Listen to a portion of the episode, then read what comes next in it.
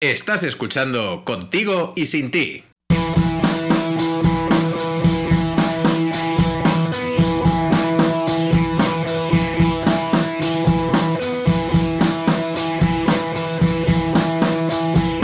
Querida amiga, bienvenida contigo y sin ti. Ya sabes que esto es un podcast dedicado al mundo de la sexualidad y todo lo que tiene que ver con ella. Y para poder desgranar todas estas dudas, contamos con Patricia Izquierdo, psicóloga y sexóloga. Muy buenas, Patri. Muy buenas, ¿qué tal? Muy bien, bienvenida aquí a una nueva edición. Qué ganitas, qué ganitas. Ahí estamos. Y yo misma, quien te habla, Bea de Symbol. Bueno, antes de entrar en materia en el programa de hoy, Patri, queremos agradecer a todas las personas que nos estáis escuchando y sobre todo que estéis compartiendo el programa a través de las redes sociales. Lo que os puede ayudar a vosotras también les puede servir a otras personas. Así que mandamos un saludo a Colombia, México, Argentina, Perú, Reino Unido, Alemania. Nos está escuchando gente de muchos países y diferentes puntos, Patri. No me lo puedo creer, me acabas de dejar alucinada. Esto es una fiesta, pues para que veas. Estos son luego los datos que yo te voy pasando de desde dónde nos escuchan. Así que, Madre mía. bueno, vamos al lío. Yo no sé si esto nos va a quedar, Patri, un programa estilo Mr. Wonderful, rollo serpentina, confetti o todo lo contrario, estilo mm, amor, mátame camión. Así que, amigas, Patri, hoy hablamos de el amor es para valientes. Y dicho esto, Patri, ¿qué es el amor? A ver, bueno, qué presión ahora, ¿no? Pues igual ni Mr. Wonderful ni para tirarse por un puente, espero que nos quede una cosa así interesante. Lo... Bueno, vamos a ver si podemos dar algunas claves. ¿Qué es el amor? Pues al final yo creo que cada persona tenemos nuestra propia idea de lo que es el amor, ¿no? Y entendemos que tiene que haber unas cosas imprescindibles que no son comunes para todo el mundo, algunas son más frecuentes, otras menos, pero que es una cosa genérica. Yo diría que básicamente para hablar de amor hablaremos como de un vínculo emocional que pretende ser duradero, que pretende ser profundo y que puede ser fuerte, o pretendemos que lo sea, normalmente con una persona, pero bueno, también amamos a veces cosas, ¿no? Que a las que tenemos mucho apego, o animales, que tenemos mascotas. Pero bueno, vamos a empezar hablando en principio, si te parece, del amor de pareja para no liarnos, porque claro, si nos metemos ya en amores de familias, hijos y tal, no, no nos da la vida, vea. Me parece estupendo. Venga, pues eh, que, que tampoco que se queda corto el asunto, el amor de pareja. Da para mucho, da para mucho también. Yo no sé si nos va a dar tiempo hoy ir a trabajar todo lo que queremos, pero bueno, vamos a empezar si te parece. Venga, vamos a ello. Planteábamos, Bea y yo, como querer introduciros qué cosas pensamos que son imprescindibles, ¿no? Para, para crear un vínculo que sea real. Y cuando hablamos de real es que sea real para ambas partes. Pero bueno, vamos a poner de momento lo que nosotras podemos poner en, esa, en ese caldero para que esto salga adelante. Porque luego que la otra persona quiera o no y pueda o no, pues también nos daría para otro programita, ¿no? ¿Cuántas veces hemos puesto nuestras esperanzas en un caso perdido? Grandes esperanzas, ¿no? Como, como la película. Bueno, no sé, seguro que, vamos, sé que me consta que a ti te ha pasado, te consta que a mí me ha pasado, y yo no sé si habrá alguna elementa por el mundo que diga, pues yo no, yo todo bien, afortunada ella, Pero muy Pues bueno. afortunada. ostras. Por una parte pensamos que es muy importante hablar de la admiración y el interés. O sea, cuando conocemos a una persona eh, nos atrae. Y nos atrae no significa que nos ponga, nos excite, nos ponga cachonda, sino que hablamos de una cosa como más profunda, ¿no? Que es como que esa persona de pronto quiere saber más de ella. Empiezas a proyectar lo que tú quieres que sea tu vida con esa persona. eh, que quieres pasar más tiempo con ella. Fantaseas cómo debe ser, porque en realidad no la conoces de nada. Pero empiezas a crearte una idea de cómo te gustaría a ti que esa persona fuera y a veces, bueno, muy por encima de lo que luego es, que ahora veremos también esto. Pero bueno, esa parte es muy importante. Y hay veces que ocurre que a medida que la relación avanza, ¿no? El enamoramiento, pues es que el enamoramiento es lo que es, una cosa súper intensísima y todo happy happy. Pero cuando empieza a pasar, hay veces que viene la decepción, ¿no? Y de que todas esas expectativas que habíamos puesto y esa fantasía que nos habíamos creado con la otra persona, pues no se cumple. Y tampoco es culpa de esa persona, ¿eh? Que también es una cosa importante. Es que hay veces que pensamos que las cosas van a ir de una manera y no lo hacen, o proyectamos tanto, tanto en la otra persona que no la dejamos ser quien realmente es. Y cuando vemos quién es, pues decimos, vaya, pues esto no es lo que yo pensaba y nos decepciona. Otras veces no, otras veces, bueno, pues las expectativas más o menos se cumplen y la cosa parece que va para adelante, ¿no? No vamos a dar nombres, evidentemente. Pero tú, con esta introducción ya, bueno, a ver, estamos, te, te está, parece que estamos un poco aquí, que hemos bebido algo, pero no, vamos a, No, no, vamos a ello. prometemos que no. Es, es este calor infumable. ¿Tú te acuerdas, estos amigos nuestros, que él decía que su chica era un diamante en bruto? Claro, claro que me acuerdo. Éramos muy jóvenes, vamos a decir esto en favor de esta persona, ¿vale? Éramos muy jóvenes. Pero cuando le preguntábamos por qué estás con esta muchacha, su respuesta era esa, es que tiene un gran potencial, va a acabar siendo una gran persona. Es como... como una inversión de puro, ¿sabes? que decía una, pues igual tú no tanto, ¿sabes? Diciendo lo que estás diciendo. Como un plan de pensiones, es como rollo Juegos Olímpicos de dentro de cuatro años, yo sé que tú tendrás la medalla de oro ahora mismo, ¿no? Lo vas a conseguir porque lo vas a trabajar día a día. La trampita que hay detrás de eso es el día que esa persona sea lo que yo he dicho que va a ser, ¿de quién va a ser el mérito? Mío, que soy quien la ha conseguido llevar hasta allí. Yo lo vi antes que nadie. Es muy chungo esto en realidad, ¿eh? Es tremendamente tóxico y horrible. Bueno, perdona que te he interrumpido. Y un poco además lo contrario en realidad lo que estamos hablando de la admiración, ¿no? Cuando admiras a alguien es porque de verdad te flipa esa persona, ¿no? Y la miras y dices, madre mía, es que es maravillosa, o sea, es que quiero pasar el resto de mi vida con esta persona. Pero cuando piensas, bueno, es posible que dentro de cinco años quiera pasar el resto de mi vida con esa persona, pues igual estás, no sé, haciendo daño innecesariamente. Pero bueno, insisto, éramos muy jóvenes. Todas hemos dicho burradas en algún momento de nuestra vida. Y las que nos quedan, lo doy por hecho. Pues sí, esto sería como una de las partes, ¿no? En mi opinión, si no hay admiración, si no hay un interés hacia la otra persona, si no valoramos quién es, lo que hace, eh, cómo se comporta, pues es muy complicado llegar a tener relación de amor o una relación saludable. Y a veces lo que ocurre es eso, que cuando nos vamos acostumbrando poco a poco, ¿no? El, día a día, pues ya hemos visto cien veces lo que hace, ya sabemos de sobra cómo es, conocemos además sus defectos, porque inevitablemente, por mucho que admires a alguien, defectos tiene, pues llega un momento en que a veces invisibiliza un poco esa admiración, ¿no? Y va desapareciendo. Y eso es una cosa que hay que cultivar y que hay que cuidar también. Otra de las cosas que nos parece importante destacar es el respeto mutuo y la igualdad. O sea, es muy difícil plantear relaciones desiguales, ¿no? En las que, mm, no sé, algunas incluso son ilegales, de las que voy a poner ejemplo, pero bueno, para hacernos una idea, ¿no? Profesor-alumna, profesor-alumno, me da un poco igual, ¿eh? No, no, no queremos meter temas de abuso, sino la situación. Es una situación absolutamente desigual. O sea, cuando una de las partes tiene mucho más poder que la otra, pues es complicado, ¿no? Eh, a nivel económico esto también pasa. ¿Cuántas parejas conoceremos todos en los que una de las partes trabaja, la otra no, y depende económicamente de, de la otra persona? Pues si no hay un pacto muy claro de cómo se distribuye el dinero y cuál es el rol de cada uno y que ambos roles tienen valor en la pareja, pues es fácil que también se cree una situación de desigualdad. Y el respeto mutuo es una cosa como que todo el mundo diría, pues claro, qué tontería, pues cómo no. Pero cuando vemos relaciones concretas, vemos que muchas veces eso no se da, ¿no? Y vemos gente, pues que en un principio es como, no, no, es que es fenomenal, pero que en cuanto empieza la relación a ponerse un poquito más seria, empezamos a corregir. Oye, no hables así, oye, no te pistas así, oye, ¿a dónde vas a estas horas? Pero bueno, a ti, ¿cómo vas a salir hasta tan tarde? Mm, si nos respetamos, tú cuando conociste a esa persona tenía una forma de ser, una forma de pensar, una forma de hacer y te parecía bien, incluso la admirabas, como decíamos. Entonces es una cuestión de respeto que sigas admirándola cuando es tu pareja, porque no tiene por qué de pronto, pues no sé cómo explicarlo, pero como crearse esa relación, ¿no? De desigualdad y de, de poder de uno sobre otro. Entonces esta parte nos parece muy importante y a veces es un poquito inexistente en algunas relaciones que podemos ver. No sé qué te parece a ti, Bea. ¿Estás de acuerdo?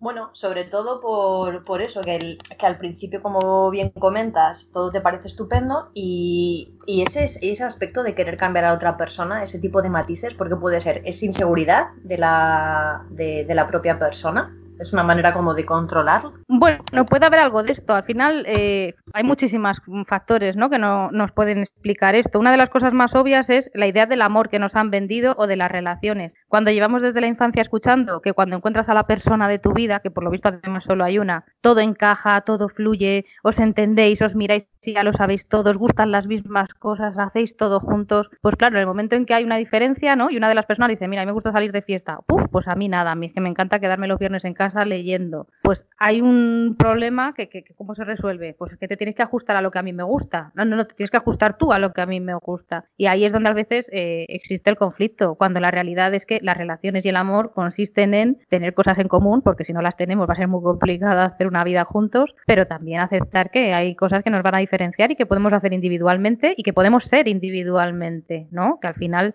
no se trata de, ¿no? Yo, me sorprende mucho las parejas que hablan en plural, eh, en primera persona del plural, ¿no? A nosotros es que nos encanta la montaña y tú conoces a una de esas dos personas de toda la vida y no ha ido a la montaña más que obligado. Y dices, ostras, nosotros no, te gusta a ti, pero habéis hecho que esto se convierta en una cosa común, pero no es real. Entonces, para hacer una relación saludable y real, pues tenemos que ver qué compartimos, intentar fomentarlo, pero también que no compartimos y respetárnoslo el uno al otro, la una a la otra, etcétera. A mí me sangran los oídos y sé que es muy bestia cuando escucho este tipo de frase de nosotros, nosotras, eh, nos, no nos gusta el picante o eso, no nos gusta la montaña o no nos gusta la humanidad. Es de, ¿qué ocurre? ¿En qué momento tú no tienes cerebro? O tu otra parte de la pareja. Sí, sí. Además, esa fantasía, ¿no? De crearte esa realidad paralela en la que de verdad compartís parece ser todo. Pues es que eso no existe. Afortunadamente también, porque si no, el día que se acabe la relación, ¿qué quedamos? ¿La mitad? Pues no, es que quedas completa. Y bueno, pues habrá cositas que habrá que reestructurar porque se han roto por el camino y te sientes un poco vacía, pero claro que puedes luego encontrar otra persona con la que compartir o estar fenomenal sola. O sea, que esa idea al final de nosotros, cuando se rompe, sigue existiendo un yo. Por ambas partes, además, afortunadamente. Cuidado, tendremos un día que hacer hacer también un podcast dedicado a esta parte de rupturas, de que si se ya se rompe una relación, que tú también sigues estando, sigues viviendo, sigues respirando como ser humano. Y esa, esa pena que, que, puede entrar cuando acaba algo, de no sé qué hacer, la otra persona se ha ido y yo ya no sé quién soy. Pierdes un poco tu identidad. Claro. A ver, es una cosa inevitable. Cuando tú compartes mucho tiempo con alguien o haciendo algo y ese proyecto se acaba, la sensación de vacío va a quedar ahí. Hay que pasar un duelo. O sea, no, igual esa persona ya no es la que tú quieres en tu vida, pero echas de menos la relación que estabas construyendo con ella. Entonces, eso es una cosa que hay que tener en cuenta. Igual que nos pasa con un trabajo, cuando uno lleva en un trabajo 10 años, por mucho que lo deje porque no puede más, te queda como un vacío, porque al final han sido 10 años de tu vida poniendo energía, esfuerzo y dedicación en algo que al final, bueno, pues nos ha decepcionado o que se ha acabado simplemente y hay que recomponerse, ¿no? Y ver toda esa energía en qué la vamos a invertir y esa sensación de vacío con qué la vamos a llenar. Pero si te pasa cuando acabas una serie, después de no sé cuántas temporadas, de ¿qué hago con mi vida? ¿Qué ocurre esta serie? Se acaban de ya estos capítulos. ¿Qué hago Qué ahora esto mismo? que acabas de decir. Me alegro no ser la única que se siente así. Eso sí, de ¿Cuándo repente viene la es- siguiente temporada? ¿Cuándo la van a poner? o no, o yo que ya definitivamente se ha acabado la serie es como, Pero ya es un duelo. Sí, por favor, ¿de qué voy a enganchar ahora? Bueno, a ver, recapitulando. Sí. Eh, hemos hablado de admiración e interés, hemos hablado de respeto mutuo e igualdad. ¿Cuál sería el siguiente punto para tener en cuenta? Pues imprescindible para que hablar de amor, de una relación real, saludable, sería la intimidad. Y con intimidad no nos referimos a las relaciones sexuales en sí mismas. O sea, se pueden tener relaciones sexuales y nada de intimidad con otra persona. Y se puede tener intimidad sin tener relaciones sexuales. Es verdad que es frecuente, que es habitual y que es divertido que las relaciones sexuales formen parte de esa, de esa intimidad, pero no siempre es el caso, ¿no? O sea, hemos conocido parejas que deciden no tener sexo antes del matrimonio o porque no tienen deseo por lo que sea, pero la pueden compartir. Al final es ese código, esa, como ese lenguaje que solo comparten dos personas, que es una cosa pues de ambos, ¿no? Y, y- y que nadie más entra ahí, que es una cosa muy personal, muy personal, y que solo compartes con, con esa persona, con dos como mucho, ¿no? En el caso de que hablemos de parejas abiertas, pero mm, hablamos de una cosa como muy, muy, muy, muy, muy, muy íntima y personal para esas personas, muy exclusivo. Crear esa intimidad supone atreverse, O sea, cuando tú le vas a mostrar a alguien lo más frágil de ti, que puede ser tu desnudez física o tu desnudez emocional o cualquier versión de estas que podamos pensar, necesitas atreverte, exponerte y mostrarte vulnerable. Mostrar esa parte de ti que, que no le muestras a cualquiera, que te hace frágil, que te hace ponerte nerviosa cuando la compartes, porque, porque sabes que si alguien la utiliza para el, mar- el mal, te va a hacer mucho daño. Entonces, esa es la parte que, que nos trae un poquito, ¿no? A lo que comentábamos en el, en el programa. Mostrarse vulnerable es una cosa que no todo el mundo sabe hacer y que no todo el mundo se atreve a hacer. Hay gente que vive eternamente en el enamoramiento, en esa fase, ¿no? Y cuando se acaba, no son capaces de construir nada más allá, porque implicaría enseñar una parte de sí mismos y mostrar una parte de sí mismos que les da mucho miedo que sea dañada y nunca llegan a atreverse. ¿Por qué nos cuesta tanto mostrar esa vulnerabilidad? Es, es justamente por lo que decías, de que a lo mejor esta información, si la sabe la otra persona, lo va a utilizar contra mí en algún momento. A ver, mm, ahora mismo la verdad es que vivimos una sociedad de máxima exposición constantemente. O sea, yo creo que lo percibimos todos en las redes sociales y, vemos además como eh, cosas que la gente publica, después hay alguien que, que las utiliza para hacer daño a esa persona, ¿no? Yo he visto, pues eso, gente que habla de sus hijos y la gente se echa encima de criticando a esos niños. Entonces, ese tipo de cosas hay que atreverse a hacerlas. Y hay gente que es como muy reservada para contar su intimidad, para compartir su intimidad, y hay gente que lo es menos. Pero sí que es cierto que cuando hablamos de una pareja, pues normalmente todos hemos tenido experiencias y a veces nos han hecho daño, o hemos conocido casos en los que nos han hecho daño, o nos han enseñado que eso es una cosa que hay que guardar mucho, mucho, mucho, mucho, y eso hace que también nos dé miedo. Mm, se me ocurre ahora la idea de la virginidad. ¿No? Afortunadamente esto va cambiando, pero cuando yo era niña, la educación sobre la virginidad de las mujeres era una flor que tenías que cultivar, guardar y, y compartir solo con la persona adecuada. ¿Qué te provocaba eso? Pues un miedo terrible a equivocarte con la persona con la que lo compartías, ¿no? Por el, o sea, no vamos a entrar en el rollo este del que te va a doler y demás, porque bueno, ya es como la tragedia griega máxima. Pero es verdad que cuando a ti te dicen algo que es muy importante, tiendes a cuidarlo más. Con la fragilidad de uno pasa eso. Pues siempre hay cosas de nosotros que ni a nosotras mismas nos gustan, por ejemplo. Entonces, que la otra persona te las descubra, piensas que va a ser motivo de que deje de quererte. ¿Y qué buscamos todos? En la vida en general y cuando estamos formando una, pareja o creando una relación, pues ser queridas. Entonces, la, la más mínima duda de que lo que voy a comentar o lo que voy a compartir puede provocar que no me quieran, pues da un miedo atroz. Pero bueno, ahí está la magia también, ¿no? Del amor que es que cuando te conocen y has mostrado todas esas vulnerabilidades, lo que tú consideras que es lo peor de ti, la otra persona diga, aún así te quiero. Y es la magia, es que si no llegas ahí, no estás construyendo nada real pero cuando llegas es que es una maravilla. Con esto que estás diciendo, iría ligado con, con el último punto, ¿no? O de los últimos puntos, la confianza y el compromiso. Eso la confianza es imprescindible, ¿no? Cuando hablamos de que vas a mostrar lo que para ti es lo más íntimo, lo más valioso que tienes o lo que más en riesgo te pone, pues no lo vas enseñando a cualquiera. Decíamos antes, hay gente más exhibicionista y menos exhibicionista, pero siempre hay partes de nosotros que nos va a costar. Entonces hay que encontrar el equilibrio para conseguir confiar en esa persona. Hay veces que conocemos casos, ¿no? De gente que conoce a alguien y a los tres días es como, bueno, bueno, confío en esta persona como si lo fuera todo. Y hemos visto incluso timos económicos, ¿no? De, de, señores, es lo que yo he visto, seguro que también habrá señoras, pero que engañan a mujeres haciéndoles creer que son una pareja para que económicamente le financien y luego desaparecen. Entonces, ¿cuál es el equilibrio de no pasarte de desconfiada y ser excesivamente confiada? Bueno, yo creo que conocer a la otra persona en la medida en que la otra persona se dé a conocer, porque efectivamente eso siempre va a ser una barrera, pero conocer a la otra persona es una cosa que nos puede ayudar. Eh, fíjate, y además con esto que estás diciendo a nivel un poco práctico, eh, audiencia, claro, cuando nosotros estamos conociendo a alguien, incluso nosotros cuando nos damos a conocer, bueno, hablamos, ¿no? De, pues a mí me gusta esto, o a mí tal, y la otra persona te contesta. Claro, en toda esa primera parte, tu única referencia son esas palabras.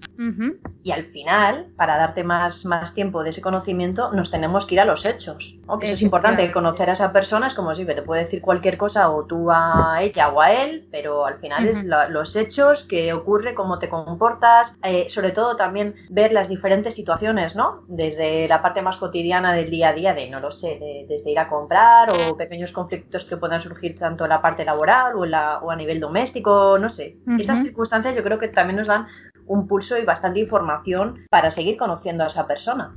Totalmente de acuerdo. Además hay una cosa que está clara, que es que cuando conocemos a alguien intentamos mostrar lo mejor de nosotras mismas. Es una cosa totalmente razonable, quieres seducir, porque esa persona a ti te está seduciendo, por lo tanto claro que quieres gustar y vas a decir cosas que igual luego en la vida real pues son la mejor versión de ti, pero resulta que en el día a día no siempre tenemos la mejor versión de nosotras mismas, ¿no? O sea, lo que comentábamos tú y yo, que estamos como medio locas porque hace un calor que nos morimos, pues seguramente esta no sea la mejor versión de nosotras mismas, perdona que te lo diga, Bea, pero es una parte de nosotras y eso somos también nosotras. Entonces, bueno, pues es importante darse tiempo para conocerse también e ir viendo. Nunca vamos a estar al 100% seguras de que la otra persona no nos va a traicionar, no nos va a mentir o no nos va a hacer daño, pero bueno, yo creo que ir creando una relación paso a paso e ir viendo efectivamente los comportamientos, ¿no? No, yo es que soy súper generoso, pero luego resulta que cuando hay que compartir manta, pues está todo el rato tirando de la manta. Bueno, pues igual tan generoso tan generoso no parece que sea este muchacho, ¿no? No vamos a quedarnos cegadas por lo que nos ha dicho,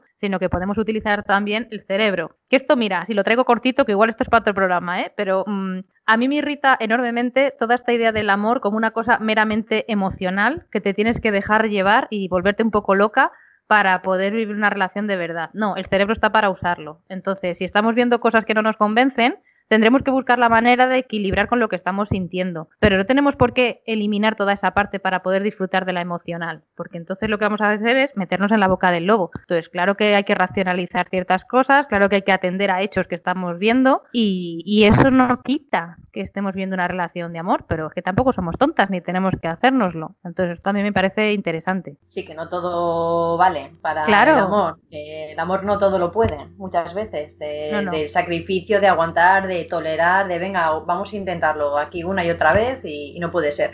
Y con todo esto que hemos hablado, ¿bastaría? Bueno, al final yo creo que luego cada uno tendrá que ir poniendo los ingredientes que entiende que también son imprescindibles. Por ejemplo, es muy habitual en las relaciones de pareja que tenemos actualmente, y bueno, en el pasado ni te cuento, la exclusividad, ¿no? O sea, yo solo me acuesto contigo, tú solo te acuestas conmigo. Es una cosa que es frecuente. ¿Es eh, universal para todas las parejas? Pues no, habrá parejas que digan, mira, a mí es que esto de las relaciones meramente genitales no, no necesito que sea exclusivo y me parece bien compartirlo. Entonces, bueno, siempre que sea un acuerdo mutuo, que estemos con todas las cosas encima de la mesa y que ambas partes hayan llegado a ese acuerdo, me parece que es una cosa que se puede plantear perfectamente, ya te digo, siempre teniendo en cuenta que haya igualdad, que haya respeto, que haya admiración, porque si no seguramente se acabe apagando la llama y que haya confianza, intimidad. Estas cosas me parece que son como las basiquísimas para poder hablar de una relación real. Y bueno, luego la parte importantísima es que las relaciones requieren un trabajo diario. O sea, esto no va de, bueno, nos hemos comprometido,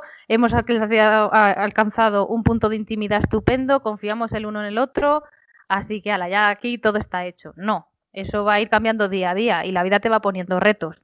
Entonces también hay que ir trabajando todas esas cosas para que no se pierdan, porque al final una traición hace que la confianza se rompa. Entonces también hay que, cultivar estas cosas. Y bueno, pues las personas vamos cambiando, que esa es también la dificultad, ¿no? De que las relaciones sean para toda la vida, como nos han vendido. Otra, otra gran mentira, que tienen que serlo para ser buenas. Bueno, hay relaciones que duran poco y son maravillosas y hay otras que duran toda la vida y son un infierno.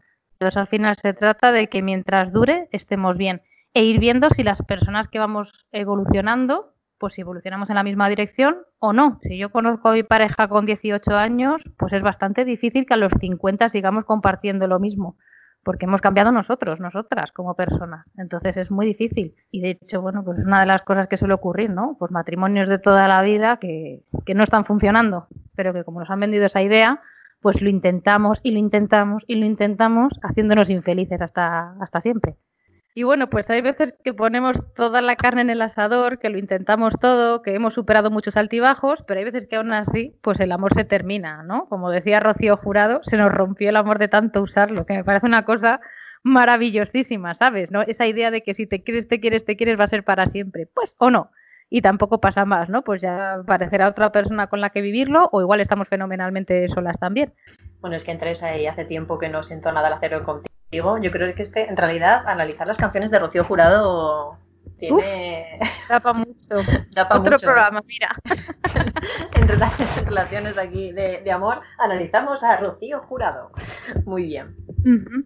Pues todas las relaciones pasan por altibajos y además las personas cambiaban, ¿no? Como, como comentábamos. Si tenemos que dejar de ser nosotras mismas o cambiar a la otra persona para que las cosas encajen y funcionen, pues mira, igual nos estamos saltando algunos de estos principios, ¿no? Igual ya no miramos a esa persona, igual ya no la respetamos como antes, y igual ya no tenemos la intimidad que teníamos, y lo que tiene más sentido es terminar esa relación antes que, hacernos daño o que intentar construir otra que va a ser muy tóxica, que nos va a hacer mucho daño a ambas partes, ¿no? Así que bueno, no obstante, yo espero que hayas tenido la experiencia de vivir el amor de verdad también. Esto se lo digo a cualquiera que nos esté escuchando y que vea que merece la pena, porque al final da tanto miedo todo que hay veces que dices, uff, pues me quedo como estoy por si acaso. Y no, la realidad es que arriesgarse, pues muchas veces funciona, la mayoría de las veces funciona, insisto, dure lo que dure y, y merece la pena.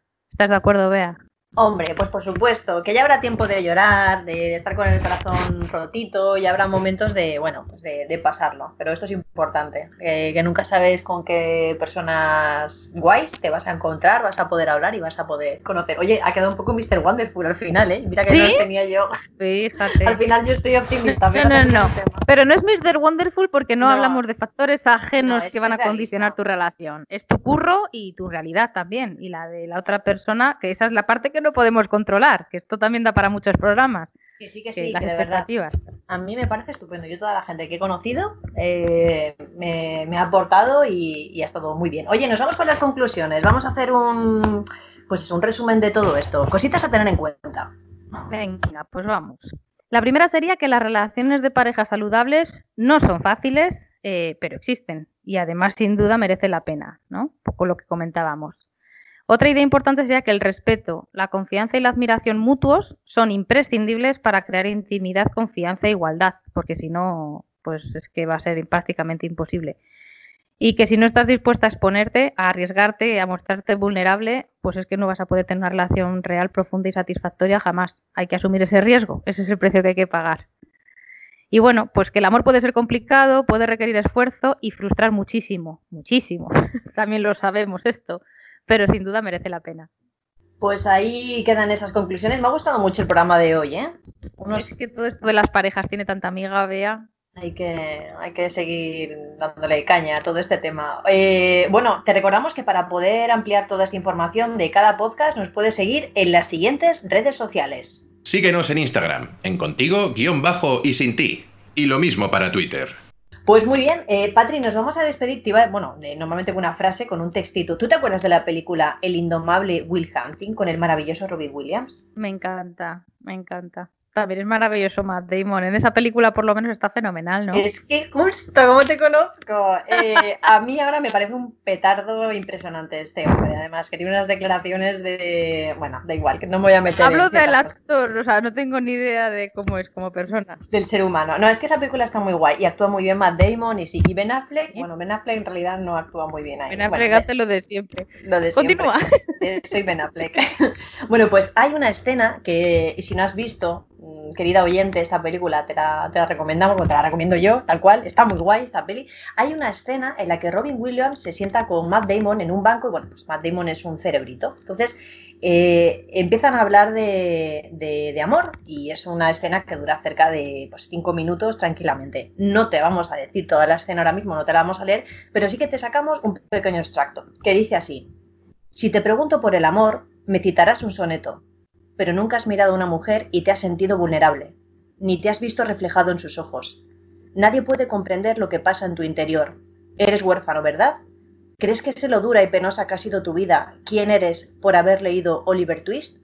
¿Un libro basta para definirte? Personalmente, eso me importa una mierda. Porque sabes qué?